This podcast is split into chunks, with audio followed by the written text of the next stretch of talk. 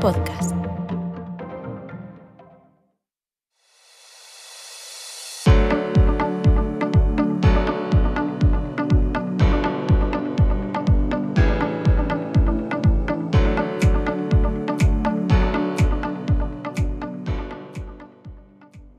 Seis ya de este grada 988. Llevamos semanas dándole pistas y diciéndoles que teníamos una sorpresa para todos ustedes. Hemos tenido invitados, lógicamente, cada semana de programa, pero que el de hoy iba a merecer mucho la pena. Todos, lógicamente, lo merecen, pero el de hoy yo creo que, que nos va a dar un programa que, que vamos, vamos a recordar y vamos a tener contenidos para que en los próximos días lo, lo comentemos.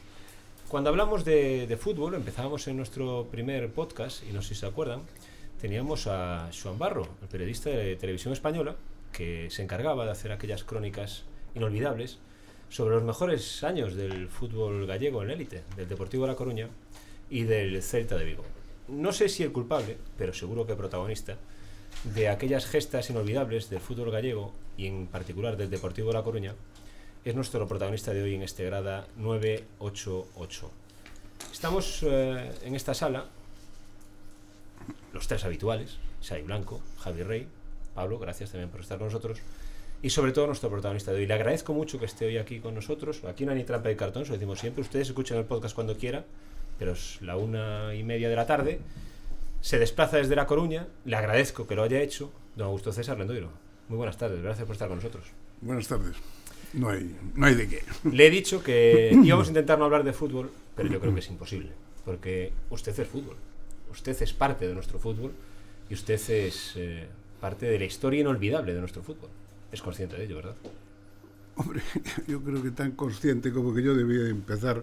eh, yo creo que mm, al nacer mm, no, no lloré, ni grité, ni nada. Tuve que dar una patada, seguro, seguro.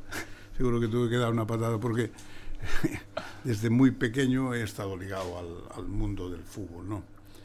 Y, y eso que he tenido dificultades eh, desde algún punto de vista físico, ¿no? Para, para, para jugar al fútbol, para, pero porque yo a los cuatro, cuatro años aproximadamente tuve que volver a empezar a andar, a, reaprender a andar, porque tenía una lesión de la cadera que me afectó durante todo el tiempo y que me sigue afectando incluso al día de hoy, ¿no? Eso hizo el primer paso que yo aprendiese a leer en el marca. Es decir, toda mi vida ha venido ligada de, alguna manera al fútbol. A los 15 años era presidente del Ural de, de fútbol que refundé yo porque había jugado a los 12 años. Y por lo tanto, mi vida sin el fútbol sería difícil de explicar, sobre todo a mis padres y de manera especial a mi padre, que, que, decía, decir, decía mi mujer, eh, cuando éramos novios, decían, las mujeres que podéis mucho, a ver si puedes conseguir que se olvide un poco del fútbol y tal, no sé qué. Veo que fracasó. La verdad, la verdad es que no tuvo mucho éxito. Fracasó, fracasó. Usted ha venido hoy hasta, hasta Ourense, pero le adelanto que usted juega en casa hoy. ¿eh? Está acompañado por, por coruñeses y deportivistas, que eso también es importante. Xavi Blanco, buenos días, buenas tardes. Y aunque he sido crítico con él y he intentado siempre ser objetivo, soy eh, lendoirista, confeso. Es decir, no solo deportivista, sino también lendoirista, vaya. Le agradezco mucho todo lo que, la felicidad que nos ha dado. Javi Rey, muy buenas tardes. Hay que ser técnicamente correctos. No hemos comido, pero es buenas tardes. Son las una y media de la tarde. Buenas tardes. ¿Qué tal? Tú también eres eh, deportivista. No eres coruñés, pero eres ferrolano. Sé que allí hay esa rivalidad, aunque tú eres capaz de conseguir ser del Depor y del Racing. A mí esta entrevista se me hace difícil porque yo creo que el Endoiro es responsable directo de los, de los días más felices de mi infancia. Entonces... Que no está tan lejana. Que no está tan lejana. Que no está tan lejana. Señor Lendoiro, ¿vio ayer el Clásico? Sí, sí, sí. ¿Cómo vio ese partido? ¿Cómo lo vio? Flojitos. Yo creo que estamos atravesando uno de los peores momentos de la Liga Española, ¿no? Y no sé si no será todavía peor, salvo que, que llegue Mbappé, que llegue Haaland, que lleguen algunas figuras. Yo creo que, que el, el, fútbol español nunca se ha dado cuenta de la realidad, de que existiendo como existía un Deportivo fuerte, un Valencia muy fuerte, un Celta muy fuerte también, en su momento el Atlético de Madrid alternando unas cosas y otras, pero la dependencia que tenía el fútbol de las grandes estrellas del Madrid y del Barça, yo creo que es incuestionable, ¿no? Entonces, yo creo que, que ha habido un momento como diciendo, no, no, aquí somos todos casi iguales, no sé qué. Yo, sabiendo que le poníamos las cosas muy difíciles y que la ilusión era ponerle las cosas muy difíciles siempre y optar al título, que los gallegos en esto siempre somos muy gilipollas y, y vamos, si saltamos 2.40 decimos que saltamos 2.1, 2.5, porque así no fallamos nunca, ¿no? ¿Mm? Yo no, yo, yo era de los que, no, no, nosotros queremos ganar. Efectivamente, a nadie se le presionaba para tener que ganar, ¿no? Cosa que hoy en día no se puede eh, pensar de un deportivo que no tenga que ganar. Hoy, por ejemplo, el día de hoy, el deportivo es el favorito, el deportivo es el gran equipo de la segunda B, vamos a entendernos todos. ¿no?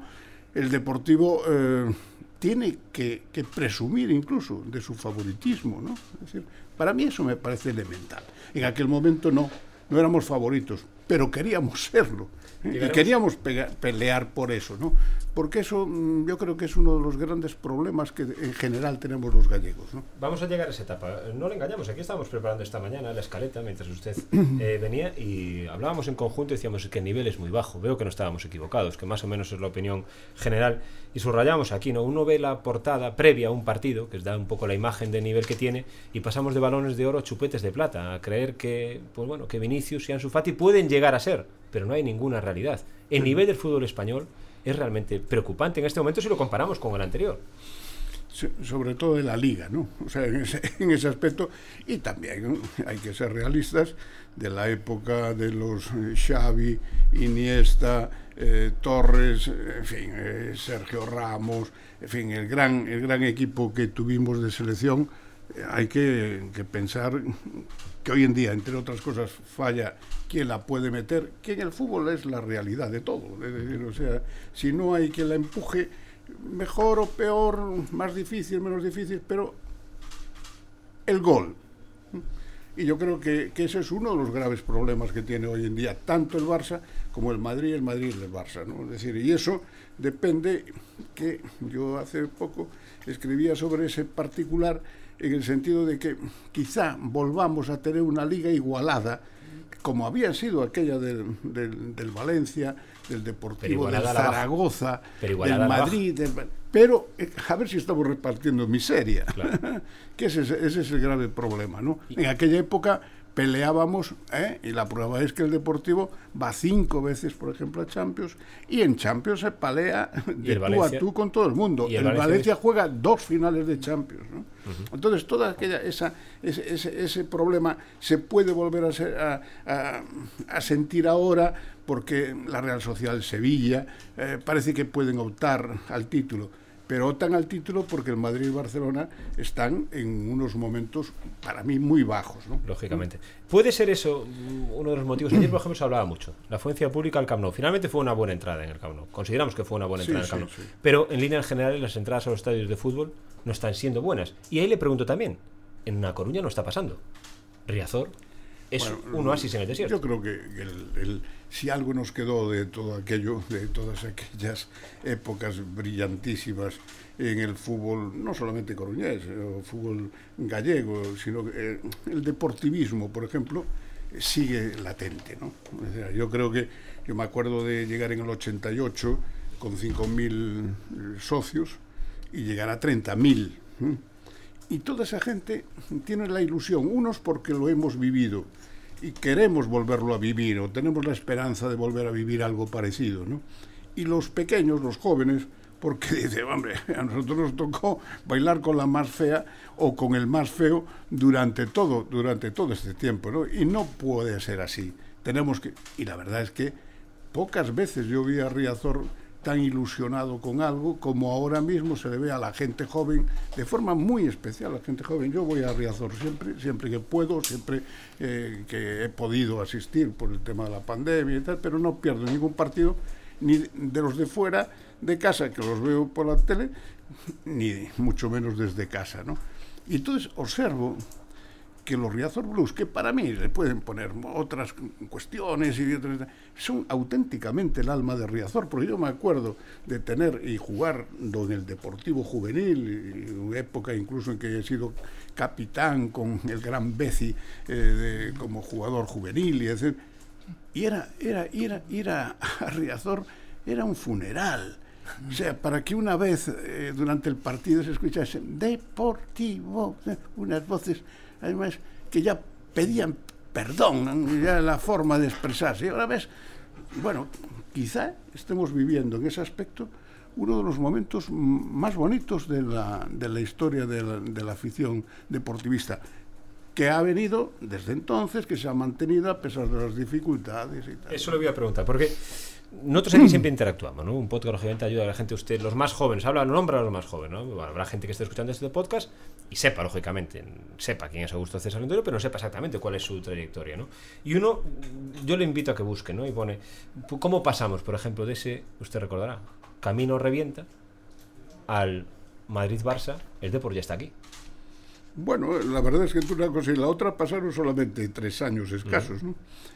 Fueron los tres años que estuvimos en, entre segunda división y el ascenso. el primer año volvemos a pasar un momento muy difícil, ¿eh?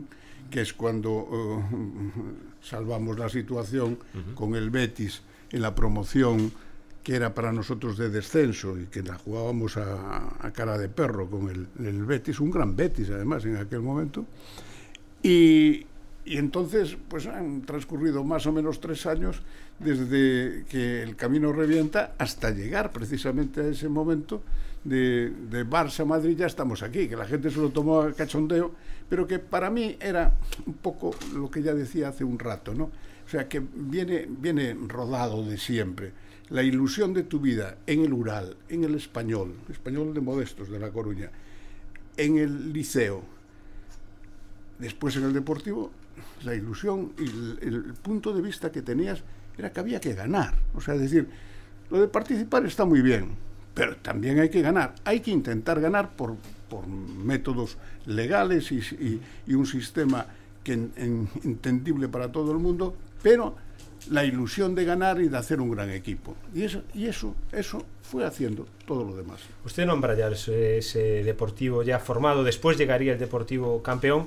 Pero yo quiero y le pido la ayuda ahí a, Xavi, como decíamos, ¿no? como, como coreñés y como deportivista, para que nos haga esa pincelada, ese perfil de cómo llega ¿no? un, niño de, la Costa de la Morte a ser presidente del Deportivo de la, de la Coruña. y aparte de qué manera, ¿no? Para darnos cuenta de la, de la dimensión del personaje, hablando con un amigo común, coincidíamos en que para que el Depor, o sea, puede enganchar de nuevo a la afición, pero para que el Depor vuelva a repetir las mismas gestas, tiene que nacer otra vez Julio Verne y Lendoiro. Lendoiro porque fue un precursor en todo, el primero en apostar por el mercado brasileño, el primero, bueno, luego le preguntaremos por la Superliga, en defender una Superliga en el año 2000, etcétera. Y ahora estoy hablando también como niño coruñés damnificado por Lendoiro, que seguro que igual no lo sabe pero también éramos niños tecnificados, que éramos los que jugábamos en el Depor, porque cuando nos enfrentábamos al Ural, nosotros que jugábamos... Eh, eh, jugábamos con eh, camisetas heredadas del primer equipo, de Donovan remendada, etcétera, y te llegaban los chavales del Ural con la raya al medio, el traje impecable, etcétera, etcétera, y a veces hasta nos ganaban, que tenían un equipo, un equipo maravilloso, ¿no?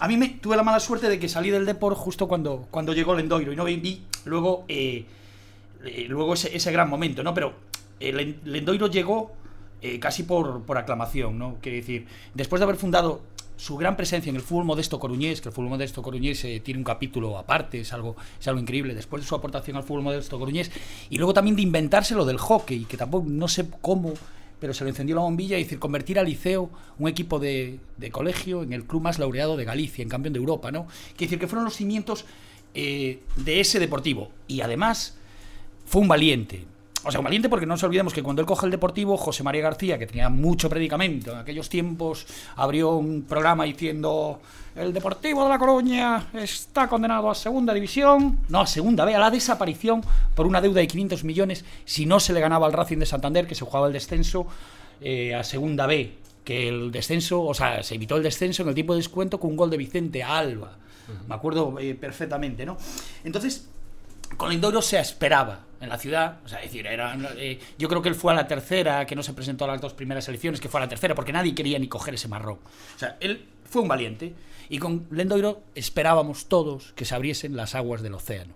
Y las, abras, las aguas del océano se abrieron y nos trajo una liga, dos Copas del Rey con Centenario, tres Champions y llegamos a las... O sea, tres Champions, eh, tres eh, Supercopas y semifinales de Champions. Y recuerdo una vez en una entrevista a Lendoiro que me dijo, que me dijo, eh, yo desde pequeño siempre escuché, o sea, desde pequeño no, sino decir, cuando ya estaba ya metido en toda la actividad profesional, que para que una ciudad fuese de primera, tiene que tener un aeropuerto, un corte inglés y un equipo en primera división. Coruña tenía un aeropuerto y un corte inglés. Y el equipo en primera división y campeón de liga eh, se le debe a, a este hombre. Me gusta, imagino que, claro, lo que dice Xavi, lo primero es tener la valentía de coger, permita la expresión, un muerto. Bueno, a mí eso nunca me preocupó, ¿no? O sea, yo en ese, en ese aspecto, como habíamos nacido, o sea, es que, es que la, esa historia bonita, porque es, es, lo que te queda después, los grandes recuerdos, ¿no? Es decir, es decir, por ejemplo, que el Ural, un equipo de barrio, de calle, ¿no? digan lo que, lo que acaba de decir él, es, es real. Yo cuando llego al Deportivo no había ni camisetas, las camisetas de Rafrey, uh -huh. no había para todos. Tuvimos que comprar las camisetas y el Deportivo tenía un material infinitamente inferior al que tenía el Ural y el Español de modestos. ¿eh? Hablamos de, de, esos niveles. Y me acuerdo, por ejemplo, del Ural, eh, después lo he vivido y, y, en esa época recuerdo también las peleas ya en la época del Ural con el pabellón de Urense, ¿eh? uh -huh. que eran muy importantes porque eran dos grandes equipos a nivel de Galicia de infantiles. ¿no? Entonces, efectivamente, le plantábamos siempre cara al Deportivo, unas veces ganábamos y otras veces no, pero mm, durante muchos años sí ganamos, después ya fueron cogiendo más fuerza y ya era el Deportivo, ¿no? y nos costaba más. Pero tanto en juveniles como en español, como en infantiles el rural, llegabas, por ejemplo, a un campeonato de España a enfrentarte a un equipo de, de barrio, es casi mucho decir. ¿no? Uh -huh. ¿Eh? El rural era un equipo de la calle que teníamos cuatro duros que íbamos pidiendo por, para ver si podíamos comprar. Después, ¿cómo era el sistema?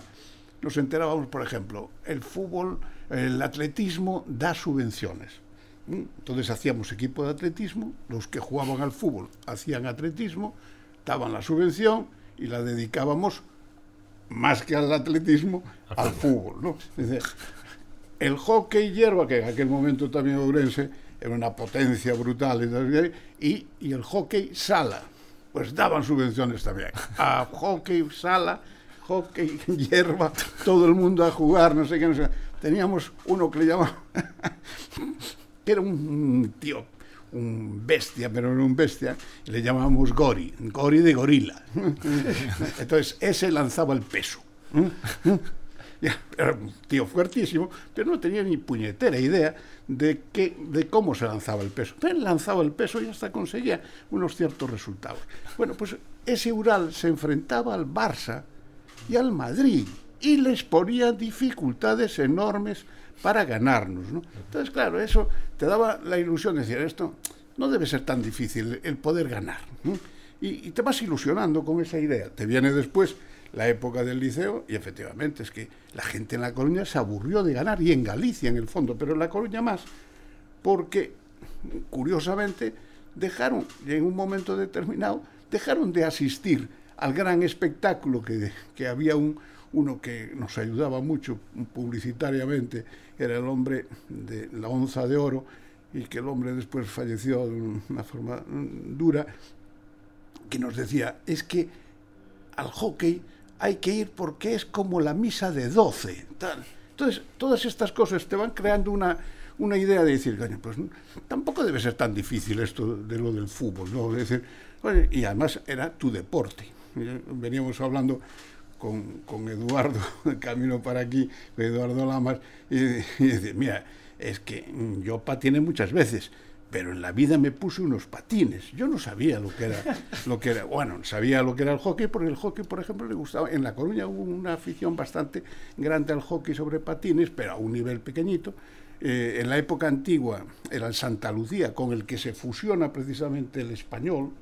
El español de Modesto se fusiona con Santa Lucía porque tenían un local cojonudo.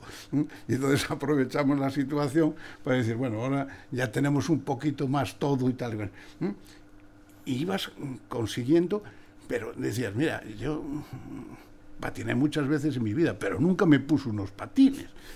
Con lo cual, para mí aquello me gustaba desde, desde fuera. Y entonces es la ilusión que tienes por ver que las cosas funcionan y que pueden llegar a ser grandes. Y era la ilusión también que tenía la gente. Lo que dice Xavi es verdad, es verdad. Usted dice, claro, la ilusión que tiene la gente. Yo me escucho muchas veces, porque no es el primer podcast en el que lo dice, ¿no? Javi, que vivió los mejores recuerdos de su infancia y de su vida gracias al Deportivo de La Coruña, que eso es mucho decir, ¿eh? aunque hay muchos niños gente que se identifican cada uno con sus equipos, ¿no? tu caso con el Deportivo. Ahí llegaron momentos, eh, Javi, que aparte es un tsunami imparable de resultados, de crecimiento, de fichajes, cada fichaje es mejor que el anterior, llegan unos años inolvidables para cualquier deportivista. Y, y, aparte lo bonito es empezar con el anticlímax, porque yo mi primer recuerdo como deportivista es el penalti de Jukic. Claro, porque yo tenía, yo nací en el 88, entonces en el pues tenía 5 años con el penalti de Jukic. Yo recuerdo que me habían comprado globos para ir pinchando por cada gol del, del Deportivo. Y claro, recuerdo volver a casa con todos los globos intactos y diciendo, esto de fútbol es una puta mierda. Pero bueno, eh, yo, yo, ¿cuántas veces pudo haber pensado, eh, señor Lendoiro, en, en, aquel cambio de Donato 10 minutos antes de, de, que López Nieto pitase contra el Valencia?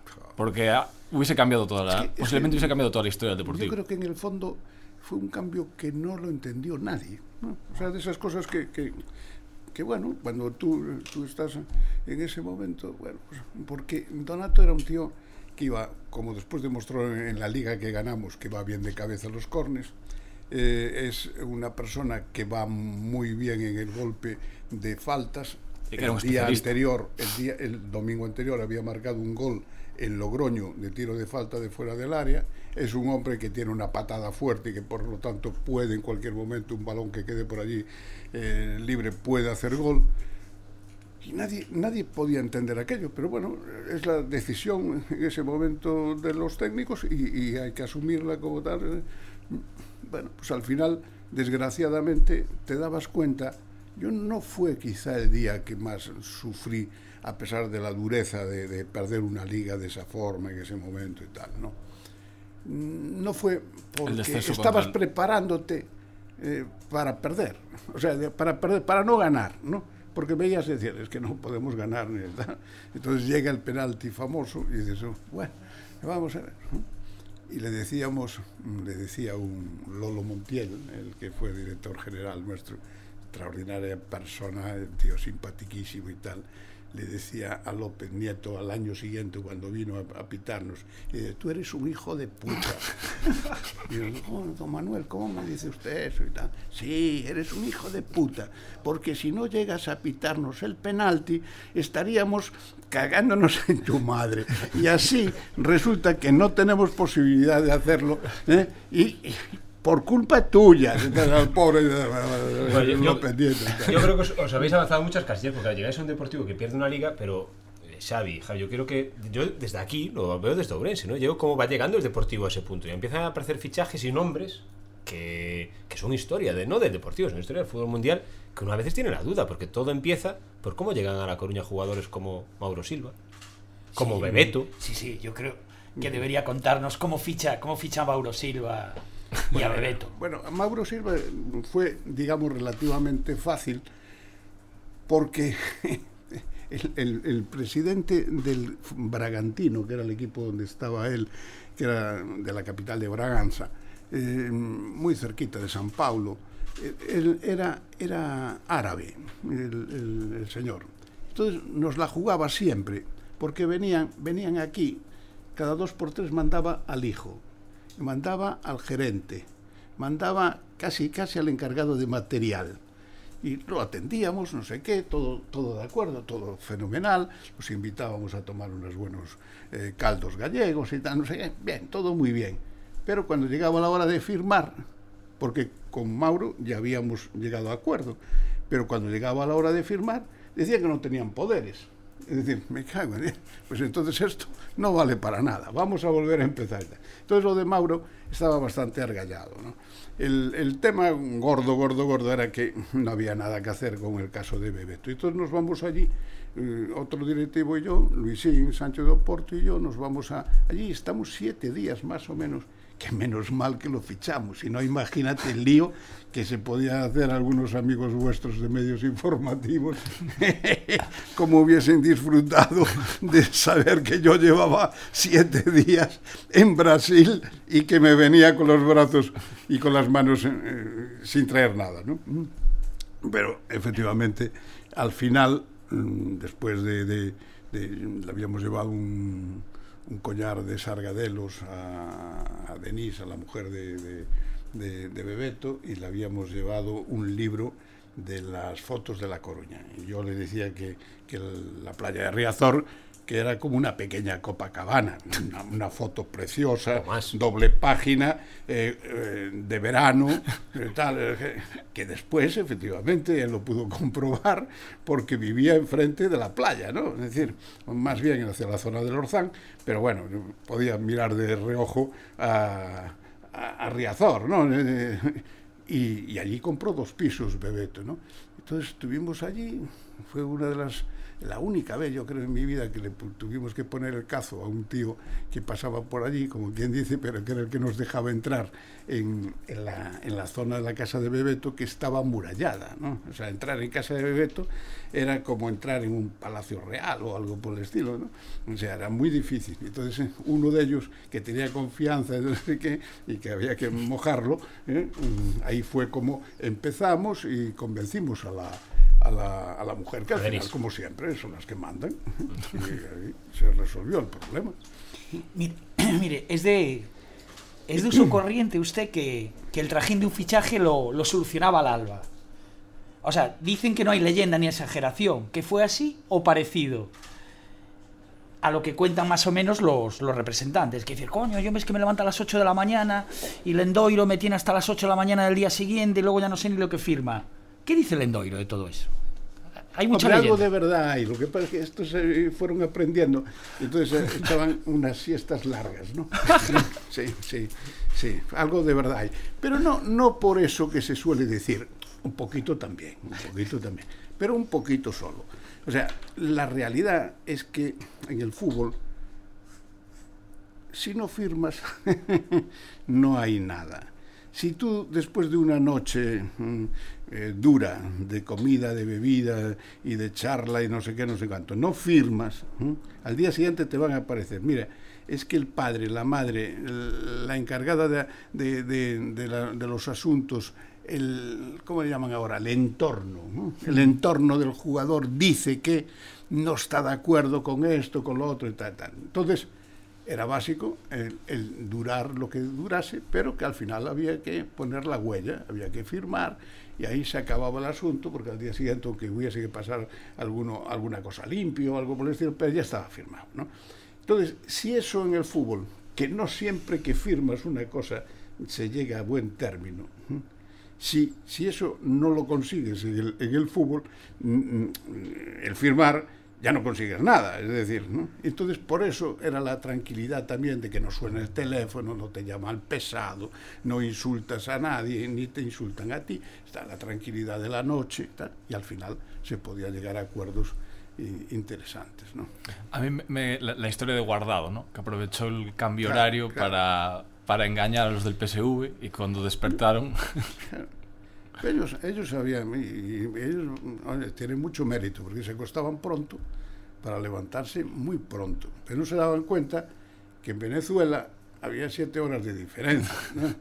Entonces, durante esas siete horas se, se supone que se, rea, se, realizan todas las pesquisas, todas las firmas y todas las negociaciones para que cuando ellos se levantan, cuando se dan cuenta de que eh, efectivamente mm, van a cerrar el, el, fichaje de Guardado, que lo daban por hecho, pues es que Guardado ya era propiedad del Deportivo. ¿no? Pasa una cosa parecida con el Real Madrid, con Flavio, ¿no? con Flavio pasa una cosa parecida, aprovechando también las horas de, de, de yo me levanto, veo en el marca eh, que aparece eh, Flavio con el vicepresidente de Madrid, con Juan Onieva, con una camiseta del Madrid, tal. llamo a, a Torcal, que era el, el, hombre que teníamos siempre en relación, que, que venía un poco heredado el deportivo eh, de, de, la época del Teresa Herrera, era el, el, el, hombre que, que, traía los. Entonces él trae los jugadores, algunos de los jugadores, varios de los jugadores de esa época, los trae al deportivo y, yo le encargo, le había encargado el fichaje de, de, Flavio y me dice, Augusto, nada, ni, ni, no te dan ni precio, ni precio. Yo de repente veo eso en el marca. Torca, pero, pero tú qué clase de tío eres, no sé qué. Bueno, lo pongo tibio y tal. Bueno, déjame, déjame, déjame hablar, déjame hablar. Entonces, aprovechando también la diferencia horaria con, con, con los brasileños, me llaman, me dicen, mira, me dicen que, que, sí, que hay acuerdo, que no sé qué, pero que no se ha firmado nada y que la diferencia que tienen en este momento es que quieren que termine el estadual, el estadual es el, el, el, el brasileirao, vamos a decir, y no, no, no el de San Paulo, ni el de Río, eh, ni, ni, de otras zonas, ¿no? O sea, no, como si dijésemos, ellos celebran por un lado el, el, el, nacional y por otro lado, digamos, el de autonomías. ¿no? Y, y entonces dice, no, pero la disculpa, o sea, lo que nos, nos argumenta que el, el, choque que hay todavía es que quieren continuar con, con él hasta terminar el estadual, que era en enero. Y les van a pagar, yo no, pues, no me acuerdo muy bien cómo eran las cifras, 6 millones. Y, entonces digo, mira, dale seis y medio y que se quede, y que se quede hasta, hasta enero. Hasta enero.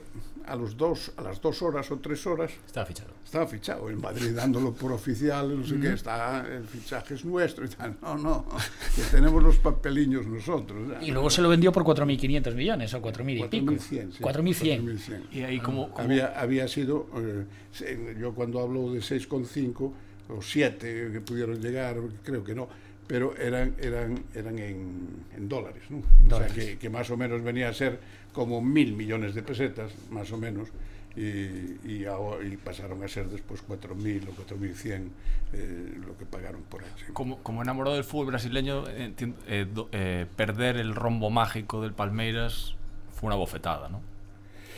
Y mira, bueno, antes, le, casi, le, añado casi. otra para que la conteste a la vez. Eh, ¿Se puede comparar lo de Rivaldo cuando cuando el Barcelona se lo ficha en el último día a lo que le pasó al, al Barça con Neymar, lo que le pasó al Depor con Rivaldo.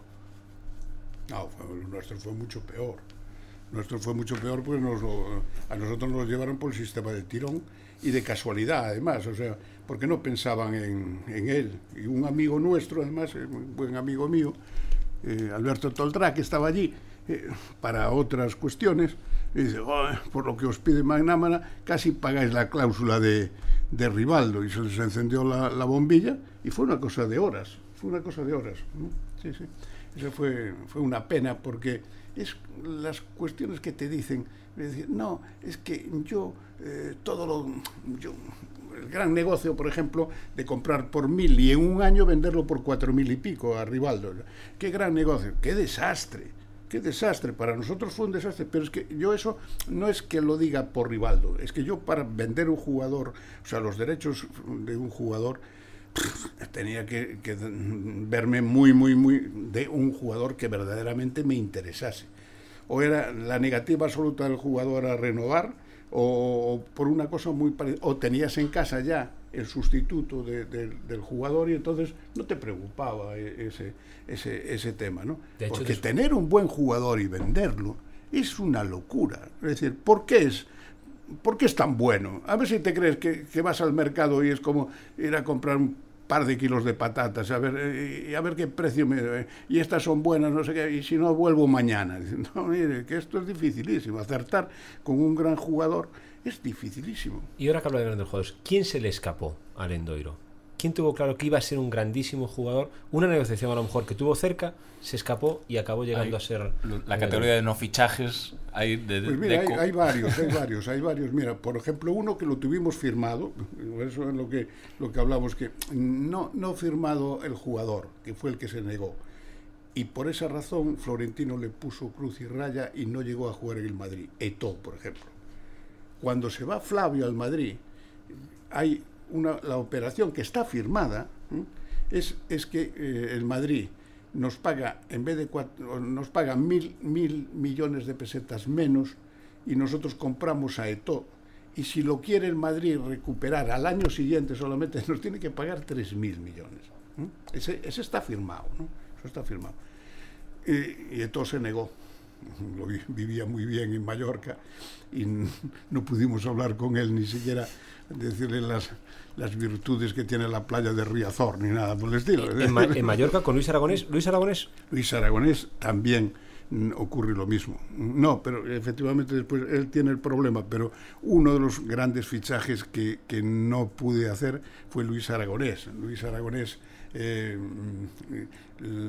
y él quería venir pero el, el, representante de él nos pidió tanto dinero y de la forma que teníamos que pagarle que era imposible el, el, el acceder a aquello, ¿no?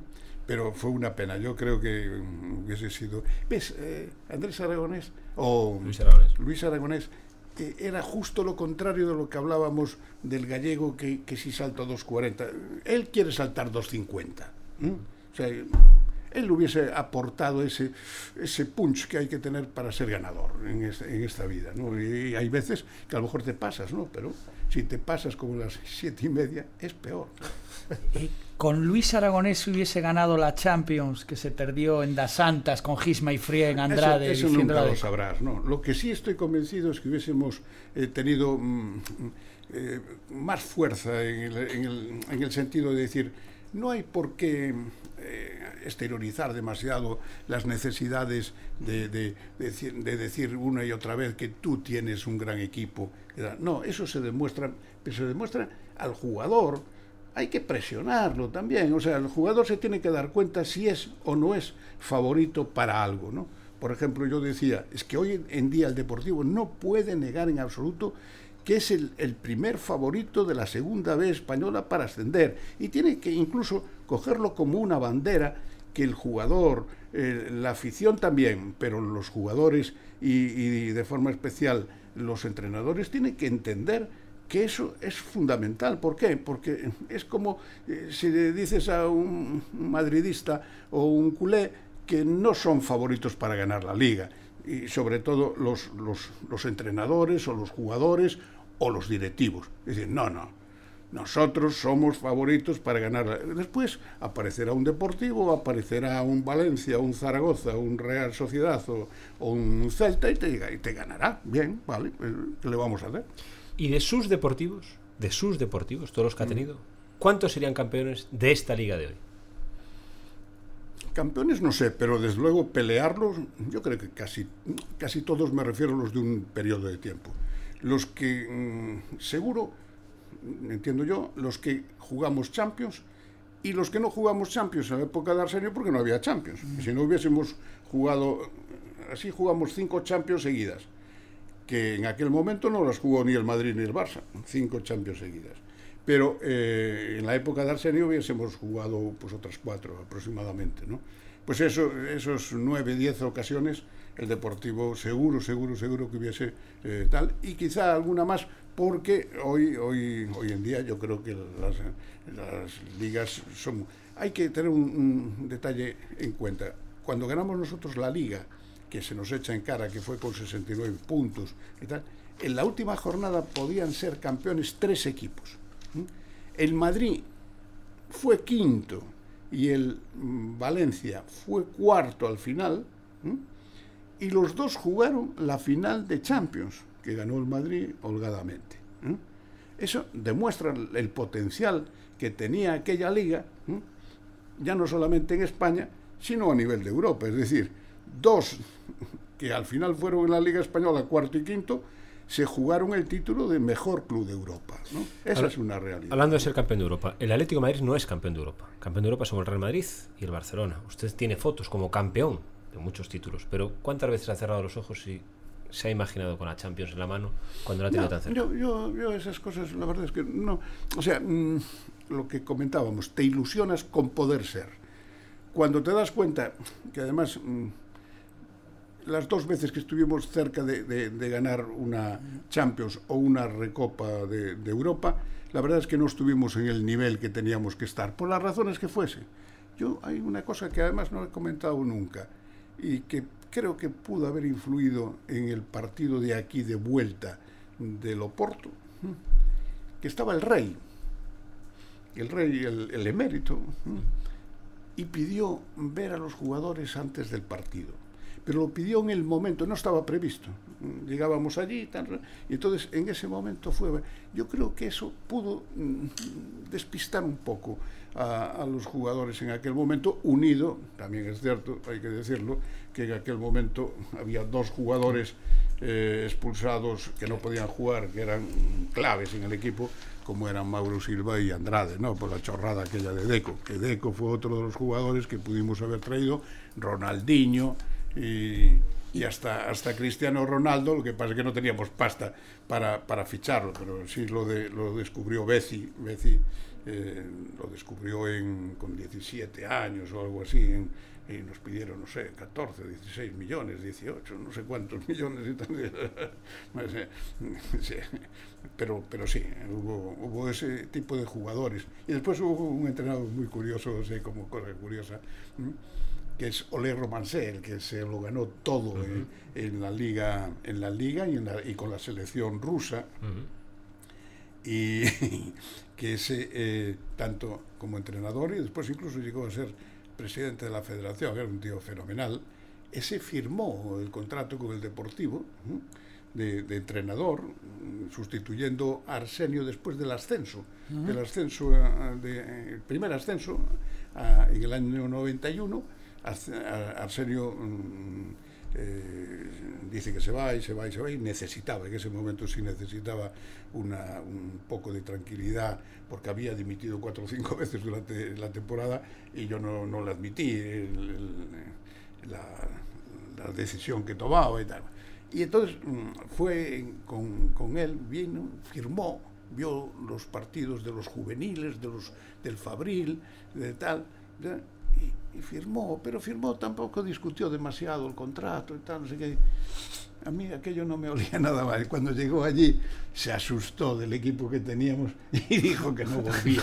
Y la disculpa que puso era que como era, no sé, general o, capi, o, o coronel del ejército ruso, que no lo dejaban salir de allí.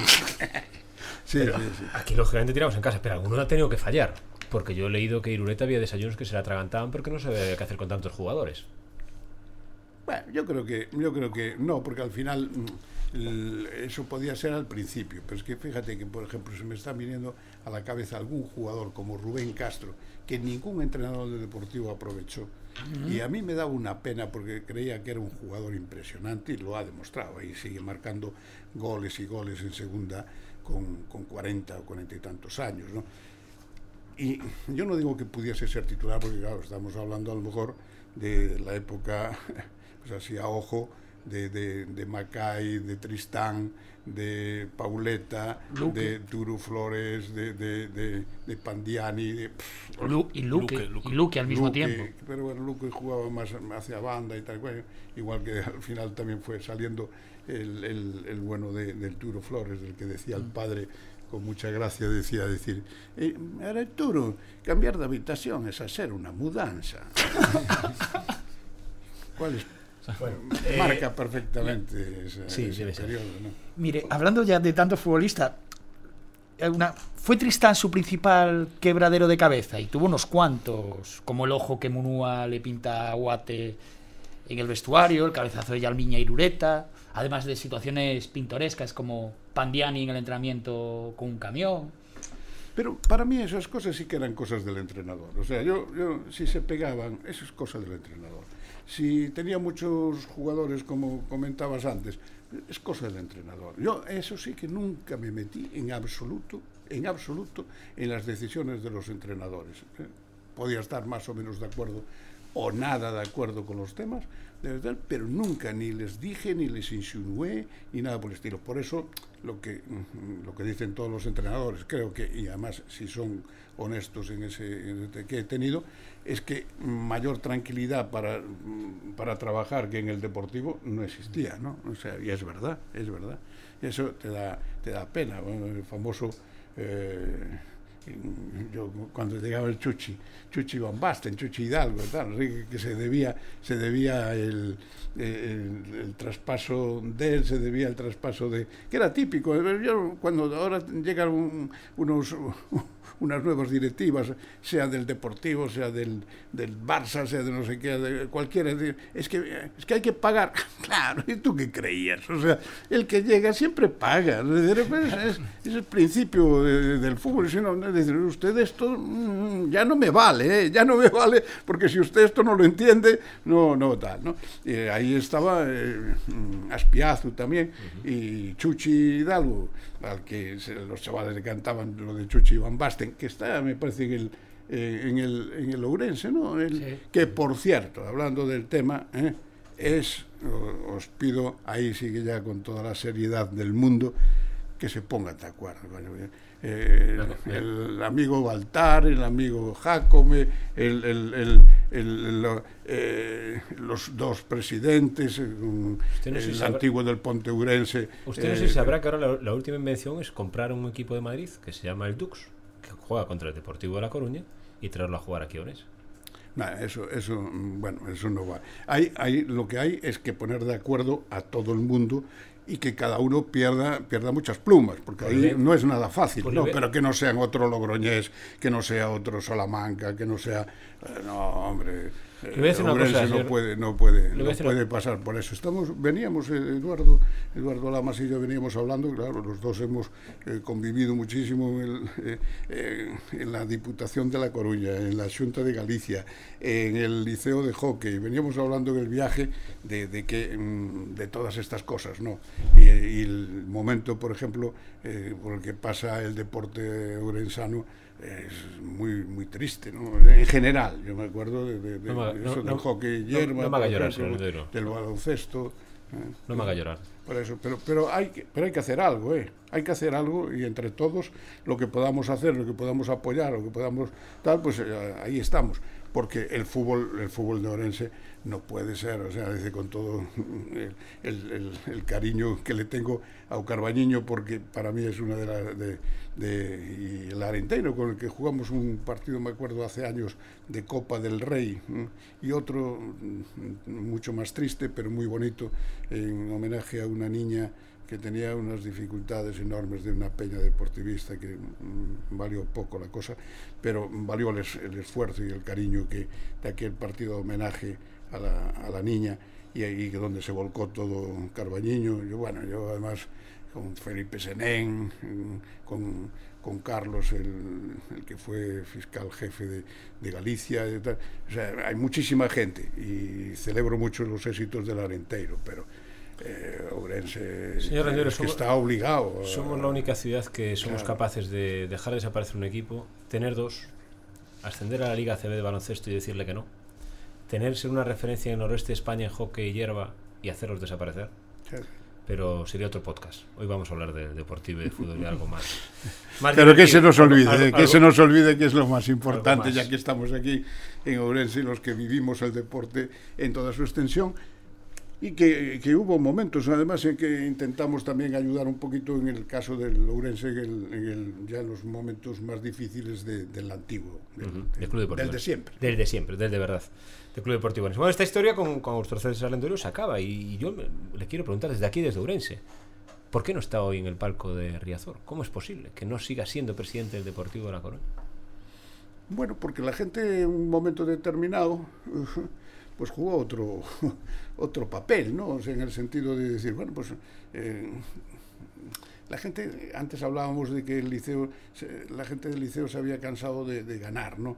Y, yo creo que, que, también hay veces que la gente también se cansa de ver las mismas caras, a lo mejor, ¿no? Entonces, en, en ese momento que coincide efectivamente con momentos difíciles económicos, con momentos difíciles que cuando son económicos también son, suelen ser deportivos y tal, pero mm, en aquel momento tomaron una decisión, bueno, pues que porque querían un cambio y, bueno, pues hay que aceptarlo como tal. La pena es que el cambio no, yo me acuerdo de decir, cuidado, ahí tenéis el juguete, no rompáis el juguete, ¿no? El juguete, hombre, no está roto, pero está descosido, ¿no? Y eso ahora hay que también, igual que hablaba del deporte en general y sobre todo del fútbol de Urense, eh, también creo que allí se necesita eh, recuperar esa, digamos, unión, aunque dentro de la diversidad que se suele, que se suele decir, ¿no? Es decir, eh, yo hablaba incluso en su momento de una de,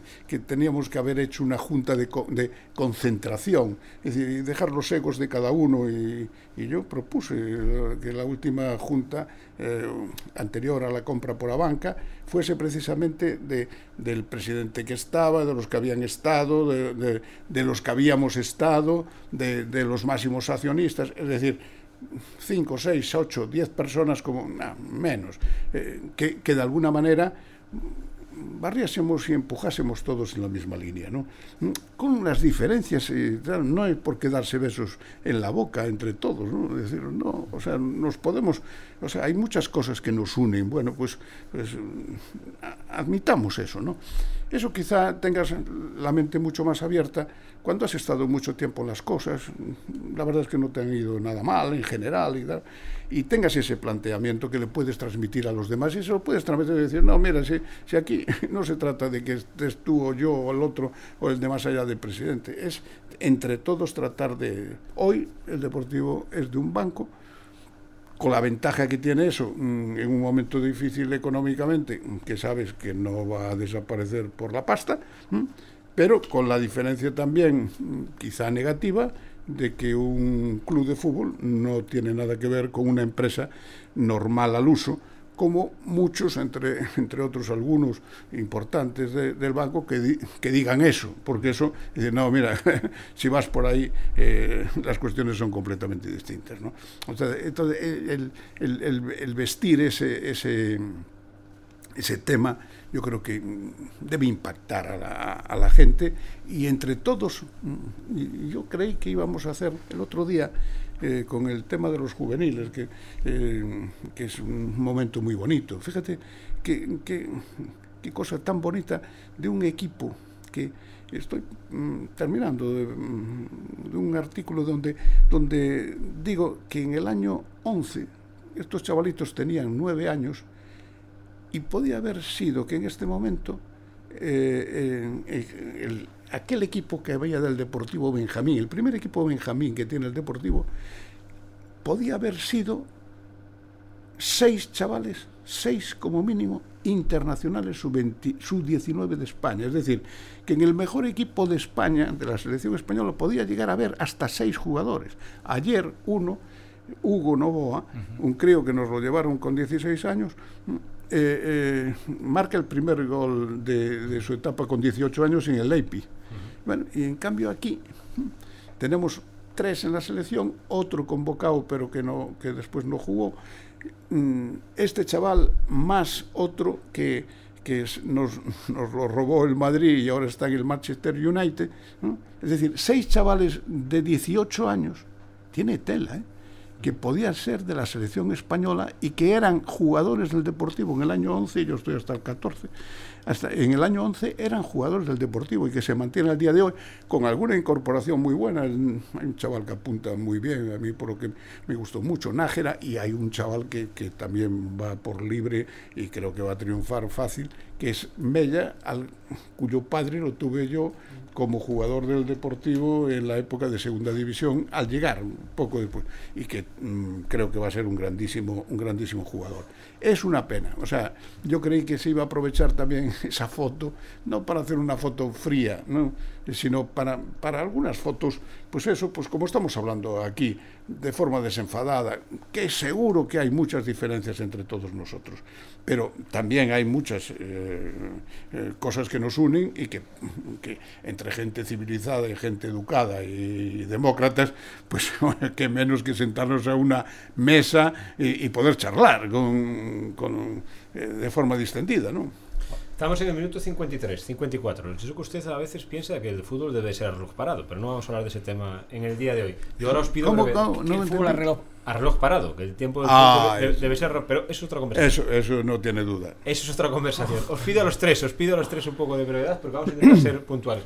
Javi, Xavi, vamos a preguntar. Xavi. si queréis.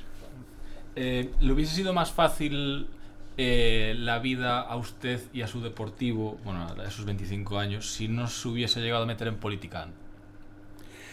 Yo creo que, más que al deportivo, sí, eh, al, al endoiro deportivo y al deportivo, de rebote, le perjudicó el endoiro político.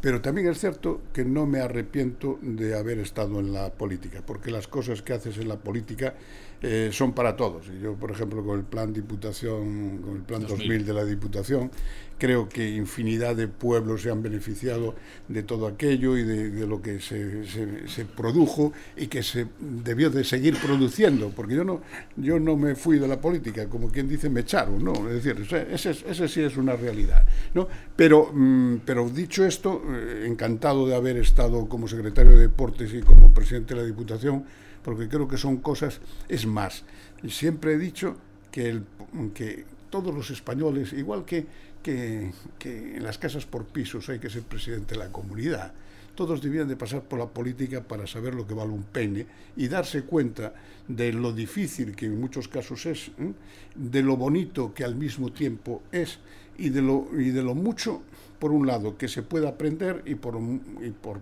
otra parte, lo mucho que se tiene que aportar. ¿Y encuentra paralelismos entre la relación que tiene ahora Abel Caballero con, bueno, la relación, no sé cómo llamar eso, definirlo, el- los choques que tiene Abel Caballero con Mourinho, con lo que le pasó a usted con Paco, con Paco Vázquez? No, no mucho, no. Yo creo que, en el caso de Paco no había tanto choque, ¿no? Lo que pasa es que él siempre quiso marcar, a pesar de ser muy amigos de, entrada, los dos somos compañeros de no solamente de colegio y de, y de años, sino de pupitre y, llevarnos muy bien y estar los dos en la, eh, por ejemplo, en las bodas respectivas nuestras y tal. O sea que la amistad y que me quiso llevar él eh, para el, eh, para ser estar en el en la- en el año 83 en el, partido. en el Partido Socialista y tal.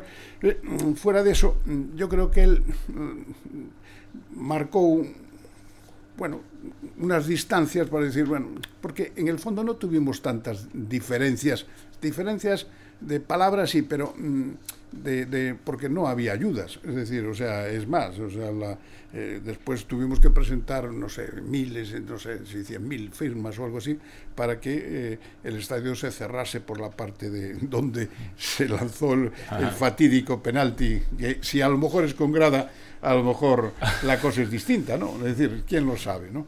Pero efectivamente eh, algo, alguna, alguna similitud hay, pero yo creo que, que era, era cosas distintas. Pero sí estoy convencido de que al Endoiro eh, deportivo le perjudicó el Endoiro político.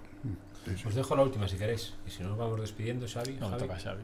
No, digo, cuando, cuando el deporte estuvo, estuvo de moda, y aunque estu- usted siempre fue defensor del capitalismo popular, el deporte fue un club que solo podía tener el 1%, eh, estar en manos de un único propietario, el 1% de las acciones, ¿le llegaron a ofrecer comprar el club?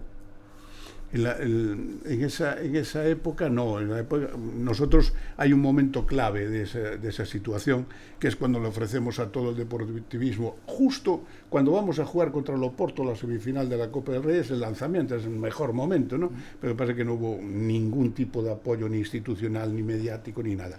Era 60 millones que se le, se le ofrecían a, a todo el mundo, ¿no? Para que eso eh, eh, lo distruye, lo- entre todos, no, que se iba a devolver en el tema de los carnés anuales, igual que todas las acciones anteriores, ¿no? Es decir, que era simplemente como quien dice fidelizar eh, al, al- socio, ¿no?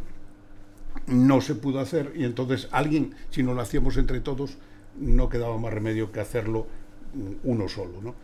Y entonces sí que efectivamente pudo existir una propuesta, pero que pagaba los 60 millones. Pero lo dijo de palabra cuando llegó la hora de la verdad, no hubo nada que hacer. Y, y, y, el primer fichaje que venía con lo de los 60 millones era Falcao, que estaba cerrado ya. Sí, sí.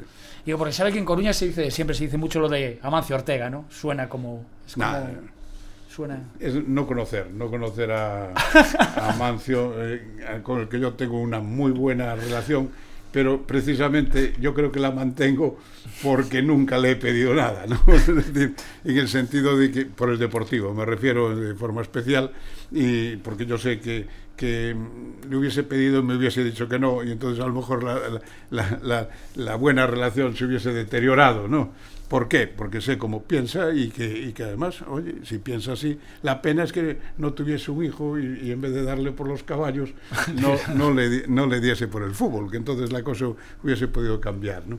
Mire, usted como precursor, eh, como precursor de aquella iniciativa que era la Golden League, ¿no? La, sí, la, La Golden League era. la Golden Cup. Sí, La Golden Cup, Golden Cup. no, Digo, el ¿qué- qué- precursor Era, era otro coruñés, Carlos García Pardo, que era el que llevaba Dorna, y que ese, eh, ese sí que fue el precursor, y, y el, el que sí estaba era el, era el, lice- el Deportivo. El Deportivo. En ese, en ese, en ese movida, porque como gran club que era en aquel momento, creo. Creo que, que se nos va el tiempo, digo, pero que no podemos dejar escapar a usted sin preguntarle por la Superliga. Si usted cree que el, el modelo que propone Florentino y otros clubes españoles Lo que propuso Florentino lo propuso tarde, mal y arrastro, ¿no? Pero la idea, la idea, eh, no tiene duda, se va a producir. Es, es copiar simplemente para Europa lo que existe en España, en Francia, Italia, tal, que, que la patronal de clubes europeos diga, señores, hay que constituirla, lo que no vale es a dedo, tal, no, sé, no hay que constituirlo con sentidiño, y entonces eso está llamado a serlo sin ninguna duda. ¿Por qué se va a llevar la pasta, la UEFA de algo que son los clubes lo que lo generan? O sea, es igual que pasa con la Liga Española y, y ya digo, la francesa, la italiana, la portuguesa y la holandesa. Estamos, estamos en el tiempo de descuento. Todavía no pedíamos el final, pero estamos en el tiempo de descuento. Eh, hoy ha sido un podcast especial, este Grada 988, porque ha sido más una entrevista, lógicamente, que, que, que el glosario de, de- actualidad que hacemos prácticamente cada, cada lunes. Pero tenemos que ser fieles, queremos ser fieles a nuestro, a nuestro esquema habitual de este Grada 988, y por eso yo, como cada lunes, le tengo que pedir a Xavi que nos cuente, y supongo que hoy no viene de vacío, nos cuente su, su anécdota semanal. Pues sí, aparte la anécdota, la anécdota de hoy está también relacionada con, con el protagonista, ¿no? Y aparte creo que él se va a enterar de los motivos por los que pasó, creo que nunca se lo contó. Eh, yo creo que era en el año, sí, en el año 2010, eh, yo debía un libro a una, a una editorial, a una editorial estatal, ¿no? Y entonces propuse saldar mi deuda con Augusto César Lendoiro. Eh, las editoras, en un principio les pareció bien, y estuve con, me reuní con Lendoiro un par de ocasiones, creo que fue la mejor cena de mi vida, una de las veces fue, bueno, tuve unas cuantas cenas buenas, pero aquella con Lendoiro maravilloso, con anécdotas y todo. Luego, el Depor estaba en una situación complicada, yo estaba en un periódico, andábamos a lo nuestro, nos entretuvimos un poco y el Depor por el camino nos descendió. Y en ese periodo del libro que le iba a escribir a Lendoiro, la editorial pasó a no querer el libro de Lendoiro. Eh, resulta que porque estaba en segunda, ¿no? Yo les decía que, que la dimensión del personaje del deportivo era superior, que no se podía concebir con las magnitudes de Madrid, que, que como se está demostrando ahora, ¿no? Que el, que el es capaz de meter a 14.000 personas en un partido de segunda B o 8.500 para ver, para ver a los juveniles. Y por mucho que insistí a las editoras, que tampoco es el caso de decir el nombre, no conseguí que al final quisiesen el libro de, de Augusto César Lendoiro, ¿no? Y entonces aprovecho esto para decirle, porque al final no hice el libro sobre Augusto César Lendoiro, y para preguntarle si lo está haciendo él. Sí, sí, lo estoy. Y lo tengo firmado también. El día menos pensado vendrá al editorial y me va a decir, oiga, ya es hora de que lo, de que lo presente. ¿no? Podemos Pero volver en sociedad si solucionamos los dos. Pero ya, ya está la cosa en este momento, digamos, lanzada y desde hace ya mucho tiempo, mucho tiempo, eh, demasiado diría yo, pero, pero bueno, espero cumplir con los objetivos que nos habíamos marcado. Y efectivamente eh, te das cuenta cuando sales de, Coruña, de Galicia, de, a Madrid, a Barcelona, eh, ahora en el programa de Salvados, eh, en Barcelona, por ejemplo, en Madrid muy a menudo. Bueno, es como si estás en la calle real, ¿no? O sea, que la gente efectivamente tiene un cariño especial por aquella época, por, por, por las, las personas y, y sobre todo por la entidad, ¿no? También tengo que pedirle, esa es la anécdota de Xavi, pero cada lunes Javi Rey nos trae una recomendación. Siempre es una serie, un libro, una canción. ¿Qué nos traes hoy, Javi? Un partido de fútbol. Cuéntame. Pues el, el 6 de marzo del 2002, eh, creo que usted lo definió como el día más feliz de su presidencia, aquel Real Madrid Deportivo La Coruña. ¡Fua! ¿Qué día es? ¿Qué día es? 6 de marzo del 2002. Pablo, eh, lo tenemos aquí a Pablo, como cada lunes, ¿eh? Pablo y Borja se van rotando, van intercambiando el partido de casa y el de fuera. Hoy tenemos a Pablo, a ver si es capaz de encontrar esa fecha y ese partido, por favor, Javi. No, pues que humildemente puedo decir que eso creo que fue el día más feliz de mi vida. Hasta ahora. hasta ahora. Eh, nada, ganar la final de la Copa del Rey al Madrid en el Bernabéu, el año que esa competición cumplía un sigo y sobre todo, y lo, lo más bonito, eh, el día en el que el Madrid cumplía 100 años y se lo organizaron en su estadio, Un miércoles. un miércoles. Y el Deportivo fue allí y, y ganó, bueno, con goles de... Cualquier deportivista se acuerda perfectamente de esos 90 minutos, Sergio González y luego Tristán 0-2 y al final 1-2 y la copa para Oye, no, Coruña. no solo eso, aparte se acabó quedando con el, con el sitio de celebración del Madrid. No, no, con el sitio y con la comida. Y con la comida. que además fue de, fue de gratis, ¿no? Una, fue una gestión de mi hijo Augusto, sí, sí, sí. Bueno, Perfectamente. Oye, yo también os puedo poner una... un- Sí. Una, Una anécdota, un recuerdo, una recomendación. o una petición, más bien. Ajá, sí. Resolver el problema del fútbol en Orense. Nos falta un presidente. Nos Yo falta un hasta, presidente. yo hasta ahí no, no, no llego, pero ayudo. Espera, porque Pa- Pablo me haces un gesto. Eso es porque algo tenemos por ahí, ¿no? A ver, a ver qué tenemos por ahí. Va para Víctor. Víctor se la puede dar a Valerón fuera de juego. No, no. Dice que no. Víctor la pone. Tristán gol. Gol, gol, gol, gol, gol, gol, gol, gol, gol, gol, gol, gol. Gol de Tristán. Gol, gol, gol, gol, gol, gol, gol, gol, gol. Gol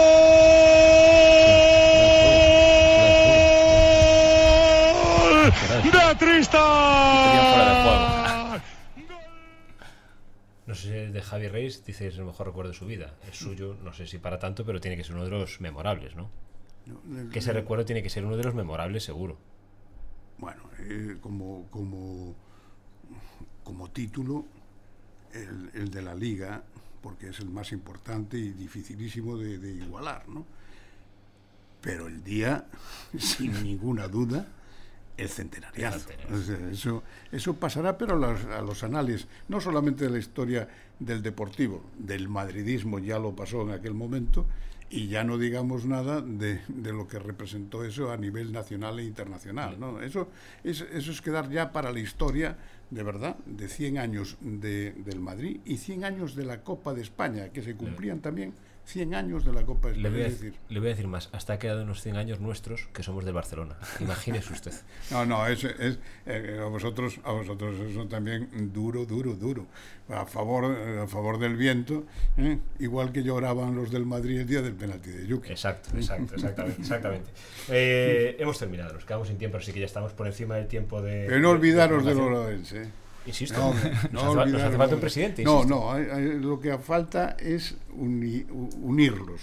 Que eso, eso vosotros podéis hacerlo, mm, si- yo creo que muy, muy si- bien. no sé si llegará- Se lo quiero pedir de corazón, tanto porque creo que las instituciones ahí tienen que jugar un papel muy importante, tanto a Baltar como al alcalde, como, como a todos los que de alguna manera pueden, pueden hacerlo y de forma muy especial a los presidentes y directivas de los clubes actuales. claro, ¿eh? Y del propio pabellón, ¿eh? o sea, no solamente de los dos ourenses, sino también del bueno de, de- que no sé si continúan con la misma fuerza do Cobo y... Han cambiado, y- han cambiado de directiva, pero, Juan- pero el club es el mismo, sigue en la división de honor juvenil. Juanito, es de lo eh, poco bueno que tenemos en el fútbol lorenzano a Sí, día de hoy, señor Rendero. Así que imagínese usted, ha estado Y un cómodo, chavalito, sí. un chavalito que nosotros, pero me acuerdo de ficharlo, mm, ese, ese día, un crío que ahora me parece que está triunfando en el Atleti de Madrid juvenil, me parece. Un, un chavalito que iba para figura, no me acuerdo cómo se llamaba el crío, pero pequeñito, bueno, que lo tenía un poco como el Messi de Orense, ¿no? Es decir, y era, era, muy bueno y ese chaval vino, a, jugó varios años en el Deportivo y después, desgraciadamente, eh, el Deportivo dejó el convenio que, que teníamos con, con, el pabellón y se fue al Celta. ¿no? O sea, si aquí, señor Rondero, no somos menos que en Cuatro Nuestro lo decimos cada lunes. La gente nos escucha, ¿qué van a decir? ¿Sabe? Javi, ¿qué voy a decir yo de todo esto si es mi, mi pelea diaria? Si aquí tenemos lo mismo que en cualquier otro sitio, menos ganas de hacerlo. Y cuando uno no tiene ganas de hacerlo, es realmente, es, es, realmente imposible. La cosa, la cosa, es muy, muy, muy, muy llamativa. ¿eh? Es, muy, es, la tercera ciudad de, de Galicia. ¿eh? Pero o sea, no, no, puede estar donde está. Incluso, y no puede estar, sobre todo, no se puede uno dividir. ¿Ha estado cómodo? Muy, muy cómodo. Muy cómodo, sí. Tendremos muy que hacer partido de vuelta, aunque tenga que ser en La Coruña. ¿Eh? Eso ya es más fácil. ¿Eh? Bueno, le agradezco de verdad que haya estado hoy, hoy con nosotros. La verdad, para mí ha sido un auténtico placer escucharlo y Igual. compartir esta, este podcast con, con usted. Supongo que para, que para los oyentes también lo ha sido. Estoy convencido, estoy convencido de ello. Y insisto, yo creo que va a merecer la pena, Xavi, hacer un partido de vuelta. Seguro que sí. Seguro. No sé si cuando sea el clásico de vuelta, Aparte. cuando el Depor suba de cada senda de categoría. Voy a decir eso porque entonces lo imagino próximo. Si digo cuando Urense tenga un equipo único, pues. Igual ya el formato es otro. Pero ojalá, ojalá que no. Ojalá Pero que no. ojalá, a ese, a ese sí que me apunto. Ojalá, yo, ¿eh? ese, ojalá a ese, día sí que me apunto. Pues yo, imagínese, de, imagínese yo. El de la unidad en Ourense. Imagínese, imagínese yo. Eh, Javi, que muchas gracias. Eh, eh, por estar un, un, mes más en este, en este grado 988. Xavi, muchísimas gracias. Ha sido un verdadero honor estar hoy aquí con vosotros. Señor Rodero, un auténtico, un auténtico placer. Que me perdonen los centristas. Yo cada lunes se lo digo, intento hacer un poco del Celta, aunque me cuesta que me salga. Y siempre se nos escora un poquito el partido hacia, hacia, Riazor, hacia Riazor y hacia La Coruña. Uf, hoy ya, ¿qué vamos a decir? Pero bueno, suerte a los que escuchen el podcast todavía a lo largo de la tarde de hoy, suerte en el partido de esta noche contra el contra el Getafe. Si ya, complicado. si ya ha pasado el partido, pues, pues bueno, pues eh, veremos lo que pasa. Una pregunta relacionada con Vigo. Eh, ¿Puede ser Lendoiro el coruñés más querido en Vigo? Y, y, por lo que decían, posiblemente sí, por aquello de Graciñas Lendoiro, de, de una foto que publicó el país eh, y, y, que yo tuve mucho, pero mucho, mucho que ver que no descendiese en aquel famoso caso Avales, ¿eh? el Celta y el Sevilla, ¿no? pero muchísimo que ver, mucho. Y, pero que después me acuerdo que aquel Graciñas Lendoiro pasamos a la casa de Lendoiro es un puto club que, que, que cantaba que cantaba todo Balaguer. Bueno, nos vamos, nos vamos. Yo los quiero mucho. Nos vamos y estoy seguro que incluso incluso los del Celta hoy también he disfrutado con este grada 988. Pablo, dale algo de música a esto que nos vamos, que terminamos, que ha sido un auténtico placer que dentro de una semana estamos de nuevo aquí con este Grada 988. Adiós, hasta la semana que viene. Bueno. Vamos a ganar este partido. Esto es como Radio Pirinaica para escuchar. Vamos a ganar.